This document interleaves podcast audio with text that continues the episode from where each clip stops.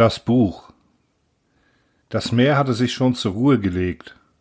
Die untergegangene Sonne schickte noch vereinzelt ein paar tiefrote Strahlen über den Horizont, die aber die aufkommende Schwärze der Nacht nicht mehr erhellen konnten. Der alte Mann ließ noch einmal einen prüfenden Blick über die gut verteuten Fischerboote wandern, bevor er das Tor zum Anleger endgültig abschloss. Na, alles gut soweit, brummelte er vor sich hin. Seine ohnehin vom Wind und dem salzigen Staub des Meeres gegerbte und tief zerfurchte Stirn legte sich in noch tiefere Furchen, als er über die sich leicht kräuselnde See blickte.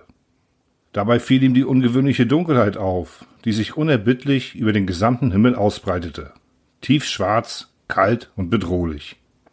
Das gibt noch Cartoon diese Nacht. Da zieht ein Sturm auf. Noch über seine Ahnung nachsinnt, stapfte er festen, aber gemächlichen Schrittes nach Hause. Er hatte Zeit.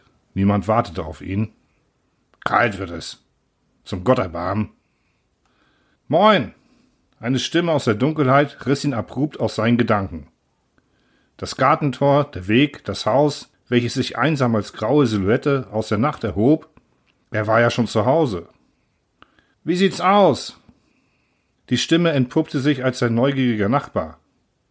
Sturm wird es geben, Achim, der alte Mann war stehen geblieben und drehte sich leicht in Richtung der Stimme.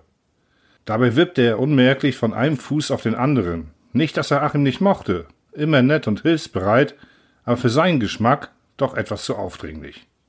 Sturm, es ist doch alles ruhig. Achim, der Nachbar, war nunmehr aus dem Halbschatten, den die großen, schweren Linden auf den Boden warfen, herausgetreten.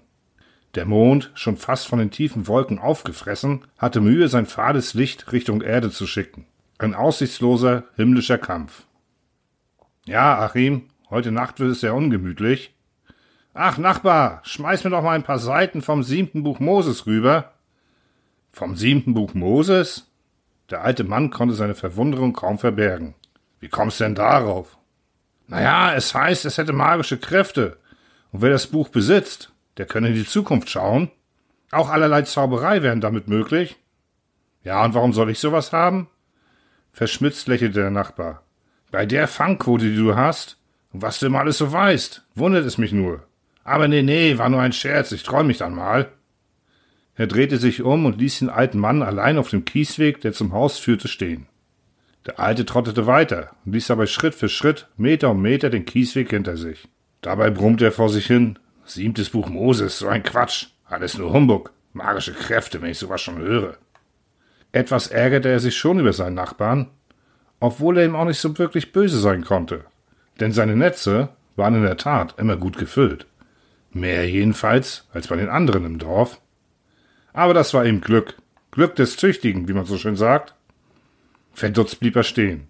Hatte er da eben ein leises Lachen gehört? Von sich selbst? Er konnte sich nicht erinnern, wann er das letzte Mal gelacht hätte. Seine Gedanken, eben noch in weite Ferne entglitten, holten ihn wieder in die Gegenwart, ins Hier und ins Jetzt. Fast schon beschwingt erklomm er die steile, knarzige Stiege, die vom Flur des Hauses in das obere Geschoss führte. Der Raum, den er betrat, war eher ein dunkles, schwarzes, leicht muffiges Verlies als ein Zimmer, mit einer tiefen Decke und uralten Eichenbalken, fensterlos und nur vom flackernden Schein einer einsamen Shelby-Birne erhellt. Wobei man nicht von erhellen sprechen konnte, denn das Licht, das sie verzweifelt in den Raum warf, war viel zu schwach, um auch nur ansatzweise gegen die Trostlosigkeit anzukämpfen. Die Shelby-Birne steckte in einer mindestens ebenso alten Messinglampe, die auf dem massiven Schreibtisch stand, der allein schon von seiner Wuchtigkeit her das Zimmer beherrschte. Eine dicke Staubschicht überzog alles. Die Messinglampe, den gesamten Schreibtisch und auch den einzigen Gegenstand, der darauf lag. Was mache ich hier eigentlich? Der alte Mann schaute sich verwundert um und sein Blick wanderte über die sonst karge Einrichtung. Jedenfalls, soweit es der gelbe Schein der Lampe zuließ. Hier bin ich ja schon ewig nicht mehr gewesen. Er setzte sich auf den ebenso alten Stuhl, der wartend vor dem Schreibtisch stand. Dabei glitt seine Hand fast schon ungewollt und nahezu fremdgesteuert über den ominösen Gegenstand, der dort offensichtlich seit Ewigkeiten lag. Ein Buch. Es war ein Buch. Lag das schon immer da? Der alte Mann war erstaunt, verwundert und irritiert zugleich.